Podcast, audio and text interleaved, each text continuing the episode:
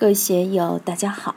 今天我们继续学习《禅说庄子刻意虚无恬淡纯素之道》第三讲“寻天之行，合天之德”第四部分。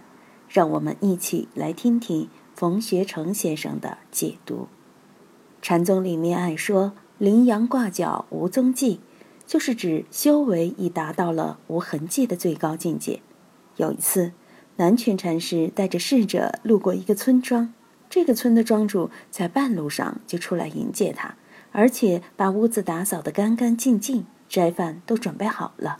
庄主一见到禅师就说：“大师，你来了，欢迎你到我们这里赶斋呀。”南泉祖师就问：“我又没有通知你，寺里都不知道我到哪里去了，你怎么知道我要来的？”庄主就说。昨天晚上，村口的土地公给我们托梦了，说今天有位大菩萨要来这里应供。原来是土地爷透露了行藏。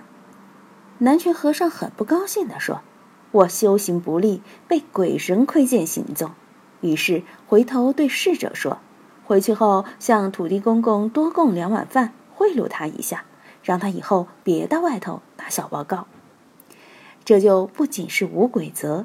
而且高明到无鬼赞了。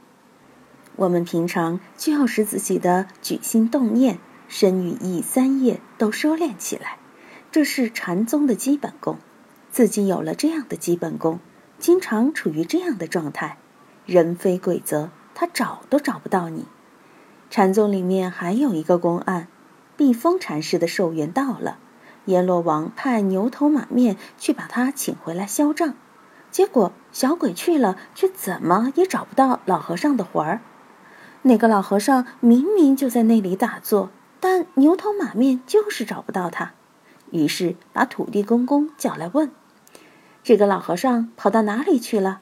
这是我们的勾魂文书，阎罗王发下来的。他的寿元已到，要到我们那里去报道。我们来带他走，是阎王批准的，不得违抗。土地公公就说。我也不知道他到哪里去了，不过我有个办法能找他出来。以前皇上送了他一个玉钵，他非常喜爱。你把那个玉钵动一动，他马上就现形了。牛头马面就在架子上敲了一下玉钵，响了一声。老和尚本来在入定，一听见玉钵响动，一下子就出定了。牛头马面把铁链子“哗”的一声往他脖子上一套，就抓到了。禅师就说：“哎呀，我这一身的修行都被这个玉钵坏了。好，你们等我一下，还有点事情处理完了就跟你走。”说完，他马上就把玉钵砸碎，然后心一死，一入定，牛头马面就再也找不到他了。什么叫无人非，无鬼则？要在自己的起心动念上去体会，所谓“举头三尺有神明”，这个账是记得清清楚楚的。只要你起心动念，就难免有鬼则、鬼在，这个就不多说了。其生若福，其死若休。我们怎样料理自己的一生？平踪浪迹，游戏人生，这是高人们的境界。我们怎样使自己一生不为物类，不为鬼则？那就要做到其生若浮，随波逐浪，不留痕迹。要学那些隐者高士的修为，不要成为那些没有雄心壮志、成天只知道混日子的乡愿。春有百花，秋有月，夏有凉风，冬有雪。若无闲事挂心头。便是人间好时节，就是这样的其身若浮的超然心态，他不会主动的去干什么事，也不会去抗拒什么事，他是不迎不惧，不将不去，就是以这种态度来料理人生。其死若休，死了就死了，是放大假了，终于可以彻底休息了。有的人贪恋生命。老死时还不愿走，弄来什么万年人参、千年守屋，把这点老命用一根线吊起来，想再活几年，这是愚痴打妄想啊！死了就死了，人生到点儿了，一生到此就该走了。我见过的几位道人就不一样，离月老和尚是预知时至，安然作画，坐着就走了。本光法师也是一样，头一年就说明年中秋月儿圆，本光法师上西天。到了第二年中秋，我们坐在他身边，看着月亮起来，树头那么高的时候，说着说着，头那么一扬就走了。还有李旭辉先生，南怀瑾先生的师兄，晚上给人看病，看到十点过了才睡。第二天早上，太太叫老头子还不起来弄饭啊？都几点了？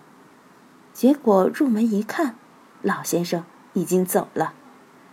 还有李自深老先生，早上起来后到阳台上泡了一杯茶，喝了几口，就在椅子上睡个回笼觉，眼刚一闭，人就走了。这些都是起死若休，非常精彩的幕后一折。死就死，不去穷折腾，没有什么好折腾的。我们就是要有这样的胸怀，这样的境界才行。其神纯粹。其魂不罢。什么叫纯粹？